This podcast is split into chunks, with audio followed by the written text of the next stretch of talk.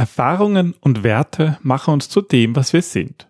Um den Nutzern Mehrwert zu bieten, müssen wir deren Denken und Handeln verstehen. Die Empathy Map ist eine praktische Hilfestellung, um uns leichter in andere hineinzuversetzen. Willkommen beim Design Thinking Podcast Mehr Erfolg und Spaß im Unternehmen. Hier gibt es Tipps und Tricks aus dem Beratungsalltag von Ingrid und Peter Gerstbach, damit du kreativer und erfolgreicher wirst und mehr Freude bei der Arbeit hast. Und jetzt geht's los. Viel Spaß! Hallo und herzlich willkommen zum Design Thinking Podcast. Wir sind die Gerstbachs und wir stehen für Arbeiten in Gelb. Was das genau bedeutet und wie ihr damit mehr Erfolg und Spaß bei der Arbeit habt, erfährt ihr jede Woche hier im Podcast.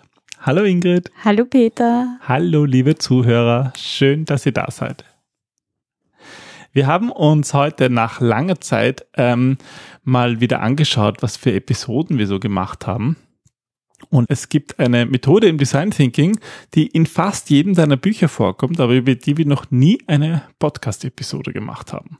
Ja, das ist, wenn, wenn Dinge so offensichtlich sind, dass man sie dann irgendwie nicht mehr sieht. Ja, weil ich würde sagen, eine von, hm, ich sag mal, drei Methoden, die fast im Design Thinking Standard sind, die betrachten wir heute. Genau. Aber welche die zwei anderen sind, verraten wir nicht. Aber die eine, die wir heute betrachten, ist die Empathy Map. Genau, es geht darum, wie du in den Kopf und vor allem in das Herz deines Nutzers schauen kannst. Das stimmt, ins Kopf und ins Herz. Ähm, generell ist ein bisschen so Kopf eigentlich oft das Problem. Wir sind manchmal ein bisschen sehr verkopft oder ich würde sagen, ähm, wenn wir so Workshops machen mit unseren Beratungskunden, ist so eine große Challenge, wegzukommen von diesen Zahlen, Daten, Fakten. Ja, Zahlen, Daten, Fakten ähm, geben uns ein Gefühl der Sicherheit. Das ist greifbar, das ist messbar, das sieht man ähm, das muss man nicht wirklich interpretieren, sondern du hast da einfach was, ähm, mit dem du gut arbeiten kannst. Also was meinen wir damit? Ähm, zum Beispiel, wenn ich jetzt überlege, okay, wir haben ein Produkt oder wir haben einen Service und wir überlegen uns, wer ist eigentlich der Kunde, dann definiert man das halt oft durch so Zahlen, Daten, Fakten. Zum Beispiel, indem ich sage, naja, das sind eher Jüngere zwischen 20 und 40 oder das sind mit so und so viel Haushaltseinkommen, diese typischen ähm, Wege, sich ein bisschen seiner Zielgruppe zu nähern. Aber da fehlt halt auch was. Da segmentierst du ganz sicher deine Zielgruppe und schaust dir auch an, ähm, aufgrund der Daten, wie oft geklickt wird. Also wie du sagst, es fehlen die Bedürfnisse, es fehlt dieses, dieses Warum jemand klickt, wer diese Person ist ähm, und weg von dieser Anonymisierung hin zu einer Verbindung schaffen. Und Verbindung können wir schaffen über Geschichten. Ja, das heißt, es geht um Gefühle, um Bedürfnisse, um, um Geschichten. Und dazu ist die Empathy Map da, das auch ein bisschen nicht nur das zu erarbeiten, sondern es auch zu visualisieren, dass man es irgendwie äh, besser greifen kann, den Kunden oder den Nutzer. Ja, also Information funktioniert dann auch am besten gerade im Team, wenn wir ein gemeinsames Bild davon haben und es gibt eine wunderschöne Vorlage auch von dir dazu. Hm, genau. Ähm, und mit der visualisieren wir das immer. Ja, und äh, das, was du auch schön sagst, finde ich, das, das ist, ist hier eine Gruppenarbeit. Das heißt, man kann das super nutzen in einem Workshop zu sagen, okay, wir zeichnen jetzt gemeinsam so eine Empathy Map, um eben einen besseren Einblick auf den Kunden zu bekommen. Und wir schauen uns jetzt mal gleich an, wie so der typische Aufbau von dieser Empathy Map ist. Also Map heißt ja Karte und eine Karte hat ja immer so ein Koordinatensystem und das haben wir hier auch. Und zwar haben wir hier vier Quadranten, also vier, typischerweise vier Bereiche auf dieser Karte. Und meistens, also so machen wir es zumindest, unsere Vorlage hat in der Mitte von diesen vier Quadranten ähm, ein Gesicht. Genau, ein Gesicht. Und ähm, die einzelnen Quadranten zeigen uns oder in die schreiben wir hinein, was denkt oder fühlt die Person. Was sieht er oder sie? Was hört er oder sie? Und was macht oder sagt er oder sie? Genau. Und in jeweils ähm, diese einzelnen Quadranten können wir entweder gemeinsam Ideen finden, also Brainstorming betreiben, oder wir nehmen uns ähm, eine Grundlage her, sei es eine Persona oder eine Customer Journey Map oder ähm, auch Zahlen, Daten, Fakten, die wir haben, Befragungen, Beobachtungen und extrahieren daraus die Informationen. Aber lass uns erstmal beschreiben, was eigentlich damit gemeint ist mit den einzelnen Quadranten, weil das merken wir auch in unseren Trainings, wo natürlich auch die Empathy Map vorkommt, da merken wir oft, dass den Leuten gar nicht klar ist, okay, was schreibe ich denn jetzt eigentlich rein?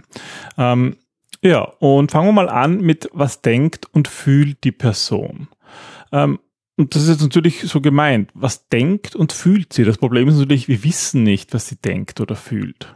Wir können entweder nachfragen, wenn wir direkt in der Beobachtung sind, oder wir versetzen uns da hinein in die Lage. Und das gibt uns auch schon ein bisschen so ein, eine Hilfestellung bei, der, bei, einem Gespräch, bei einem empathischen Gespräch, was wir eigentlich fragen mhm. sollen. Also es geht auch darum zu fragen, wie fühlen sie sich, wie fühlst du dich? Und das trauen sich halt die meisten Menschen nicht oder sie vergessen es einfach, weil sie nach Zahlen, Daten, Fakten fragen.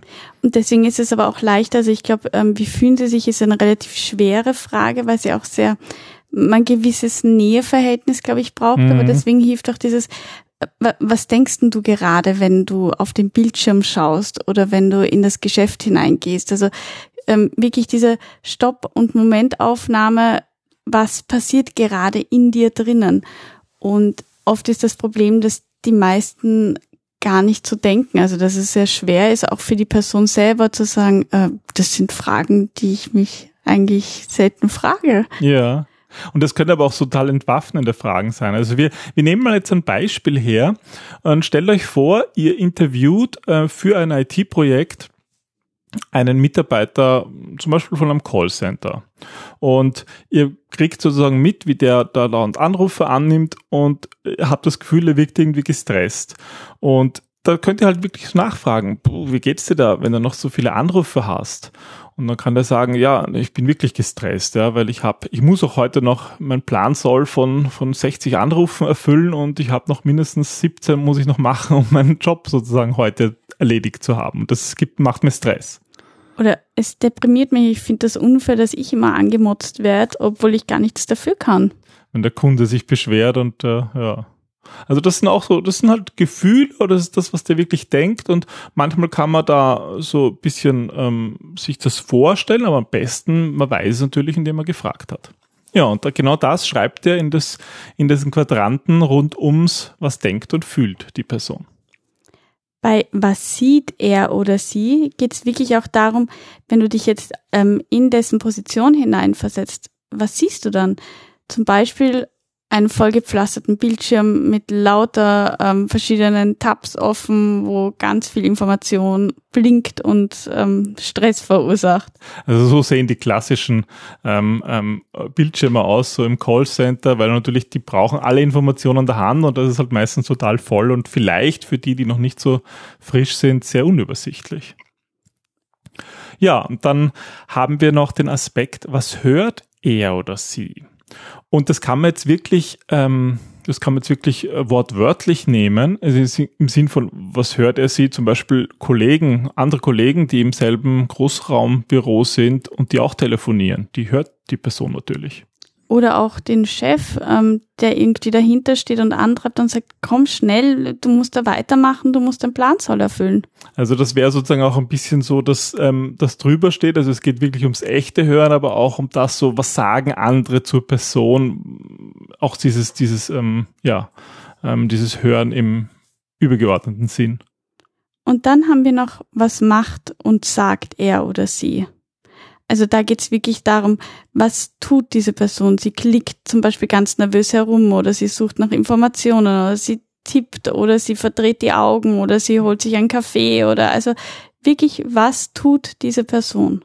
Und ich sag mal, das ist wahrscheinlich das, was man am leichtesten als Beobachter sehen kann, oder? Also dieses, dieses Machen und Tun, das, das kann man wirklich sehen, das kann man wirklich beschreiben. Und wichtig ist, dass das ihr euch wirklich die Zeit nehmt und beobachtet. Und das Schwierigste dabei ist nicht zu interpretieren, also nicht ähm, eure Erfahrungen hinein zu interpretieren, sondern wirklich zu schauen, wie geht es der anderen Person damit. Und wenn ihr euch nicht sicher seid, dann nachfragen und nachhaken und auch so der Person helfen, ein bisschen einen, eine neue Perspektive auf das eigene Tun zu kriegen. Ja, Und das finde ich, ist auch das Schöne an dieser Methode, diese vier Quadranten, die sollen ja eigentlich helfen, in, in diese vier unterschiedlichen Richtungen zu fragen. Es ist eigentlich eine Hilfestellung auch für Beobachtungen oder für, für Gespräche. Aber es ist natürlich auch eine gute Möglichkeit, das, das Beobachtete und die Gespräche zusammenzufassen. Es gibt manchmal auch ähm, mehr als die vier Quadranten. Manchmal gibt es auch noch Ergänzungen unter dem Strich quasi, also unter den letzten zwei Quadranten. Und zwar ähm, im Sinne von, was sind Herausforderungen, vor der diese Person steht oder was sind auch Chancen? Wohin könnte die Person gehen? Im Englisch nennt man das meistens auch Pain and Gain oder wir nennen es manchmal so, was ist hemmend, was ist beflügelnd.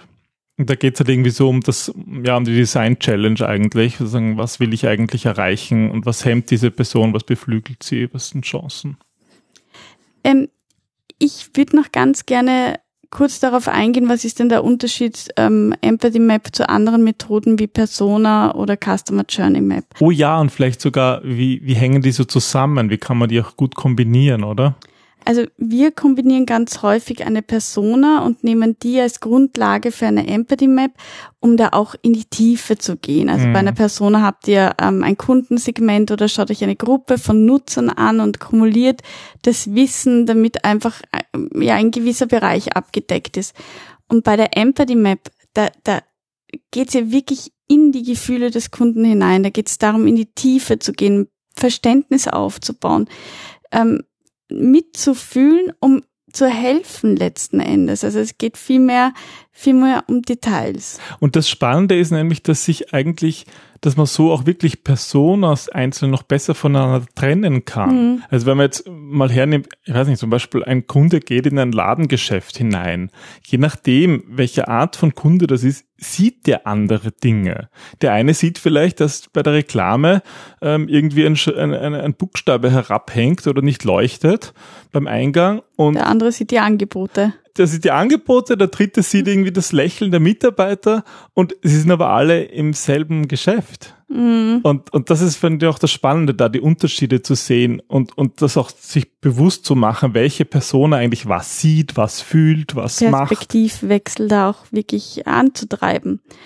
Und ähm, bei der Customer Journey Map, da geht ihr wirklich chronologisch vor und verfolgt die Reise Schritt für Schritt, den Prozess Schritt für Schritt von eurem Kunden, von eurem Nutzer. Aber da geht es weniger darum, in die Gefühlsebene zu gehen, sondern das ist wirklich mehr aufgrund dessen, was ihr seht oder erlebt aus der Sicht des Kunden, das chronologisch aufzubauen.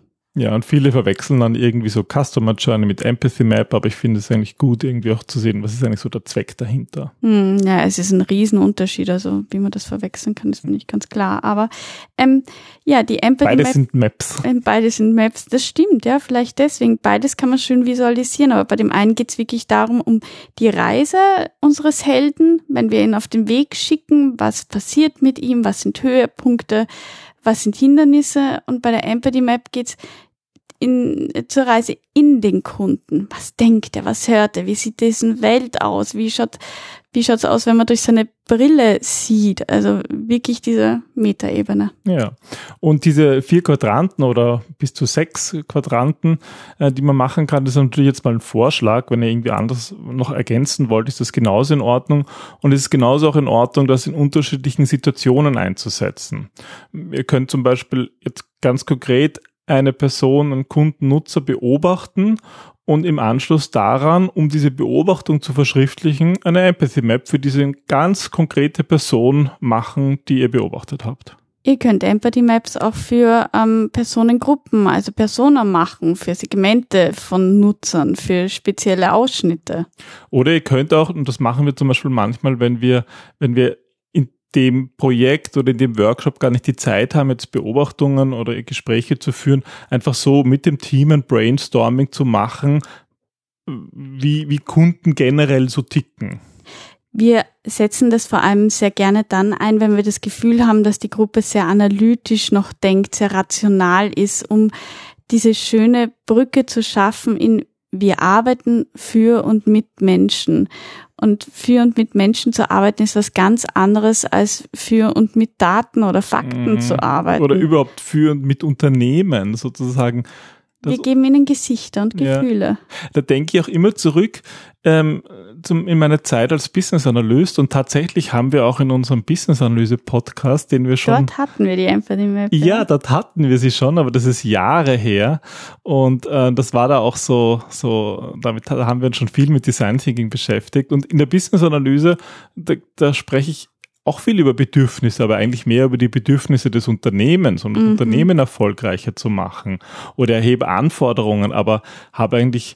Das bleibt dann so anonym. Klassischerweise überlegt man sich da gar nicht so viel, wie, was, wie ticken eigentlich meine Kunden ja, oder meine Nutzer und das ist aber total wichtig. Das erleben wir aber ganz häufig in den Workshops, dass das die Menschen dann auch ein bisschen verwirrt, wenn, wenn sie plötzlich draufkommen, uh, mein Kunde, der könnte ja auch Bedürfnisse haben und womöglich kann ich das auch ein bisschen nachvollziehen. Und das macht uns alle wieder menschlich und das hilft uns, eine Verbindung herzustellen und dann auch Produkte, Services und Prozesse zu entwickeln, die wirklich funktionieren. Ja, und das ist ja eigentlich das Ziel. Wir wollen ja wirklich da auch erfolgreich ähm, Produkte machen, die dann auch tatsächlich klappen, ja. Peter hat, wie gesagt, eine wirklich schöne Vorlage erstellt, die wir in unseren Trainings und Beratungen nutzen. Ähm, und die sind auch in diversen Büchern drin, soweit ich mich erinnere. Ja, immer wieder andere, ja. Ich habe da meinen Stil auch verändert in den Büchern. Ich habe es jetzt ähm, im Übrigen heute auch beim ähm, Verlag abgegeben im Online-Moderation ist es auch drin, in der Kunst der Online-Moderation. Ja, das heißt, man kann natürlich auch Empathy Maps in dem Rahmen eines Online-Workshops machen. Mhm. Das funktioniert eigentlich genauso gut.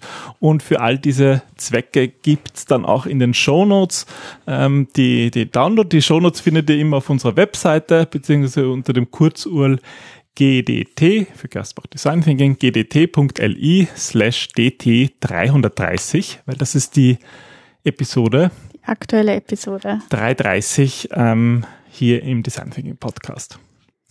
Ja, das heißt, ihr könnt einfach die Vorlage nutzen, um diese Quadranten nicht selber und dieses Gesicht nicht selber zeichnen zu müssen, weil, uh, das haben wir noch gar nicht gesagt, hm? das Gesicht in der Mitte, das hat natürlich, hat natürlich eine Bewandtnis, weil ähm, wir haben ja gesagt, was fühlt und denkt er, und das tun die Leute meistens mit dem Kopf, also mit dem Hirn, also dort, wo das Hirn ist von der Person, da ist dieser Quadrant mit dem Fühlen. Und die Augen ist auch in einem Quadranten und der Mund und die Hände sind in einem Quadranten und das Ohr vom Hören ist in einem Quadranten. Jetzt habt ihr ein bisschen eine Empathy Map, wie Peter denkt, wenn er ähm, seine Bilder zeichnet. Das sind genau. so seine Eselsbrücken. Das sind meine Eselsbrücken, weil wenn man das halt dann im Workshop macht, zeichne ich halt das immer im Workshop und da muss man immer höllisch aufpassen, dass sich das ausgeht mit den vier Quadranten und dem Gesicht. Aber du machst das jedes Mal sehr gut. Deswegen gebe ich gerne die Vorlage her, damit ihr ähm, direkt loslegen könnt. Loslegen könnt, das ausdrucken könnt oder eben in einem Online-Workshop nutzen könnt. Ja, das war die Empathy Map, eine der wichtigsten Methoden definitiv aus dem Design Thinking. Wir hoffen, ähm, dass wir euch damit helfen konnten, sind gespannt auf eure Empathy Maps und eure Ideen und wie ihr das nutzt. Also wenn ihr Lust habt, könnt ihr uns das gerne schicken. Wir freuen uns darüber und viel Spaß beim Ausprobieren. Einfach loslegen, nicht lang denken. Ganz genau. Also dann viel Spaß bei der Empathy Map und bis zum nächsten Mal. Bis bald. Tschüss. Tschüss.